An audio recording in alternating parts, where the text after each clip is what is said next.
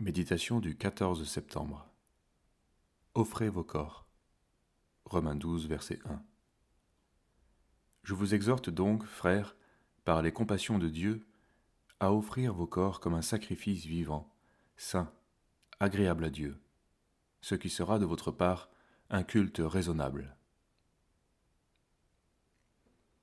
Le devoir de culte pour un chrétien est avant tout une obéissance qui ne fait appel ni aux émotions ni aux envies.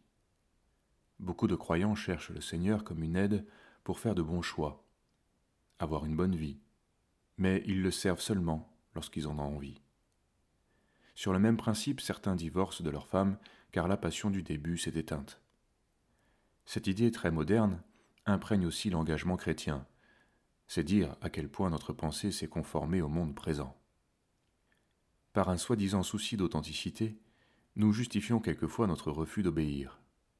Parce que nous n'avons pas le cœur A, nous ne faisons pas ce qui nous est demandé. Ce serait de l'hypocrisie.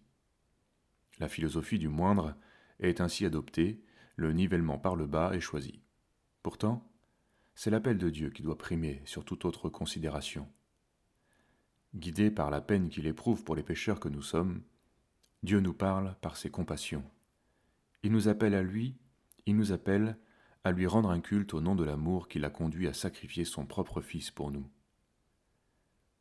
Rendre un culte signifie apporter des offrandes. Par principe, ce que nous donnons ne sera plus à nous. Plus que nos biens, notre argent ou notre temps, c'est notre corps que le Seigneur réclame. Certes, nous donnons notre cœur au Seigneur, mais ce cœur ne peut être dissocié du corps. Notre être entier doit être livré.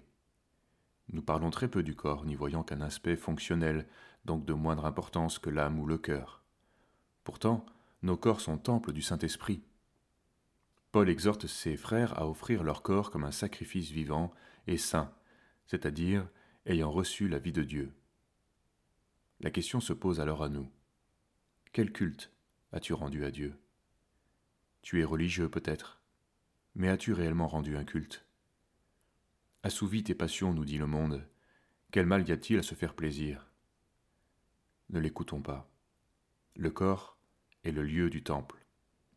Il ne doit pas être profané, car il est destiné à un but précis. Notre corps est au Seigneur, livré pour le culte, en offrande. Acceptons ce culte raisonnable. Une grande récompense y est attachée.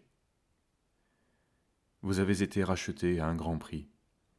Glorifiez donc Dieu dans votre corps et dans votre esprit qui appartiennent à Dieu. 1 Corinthiens 6, verset 20.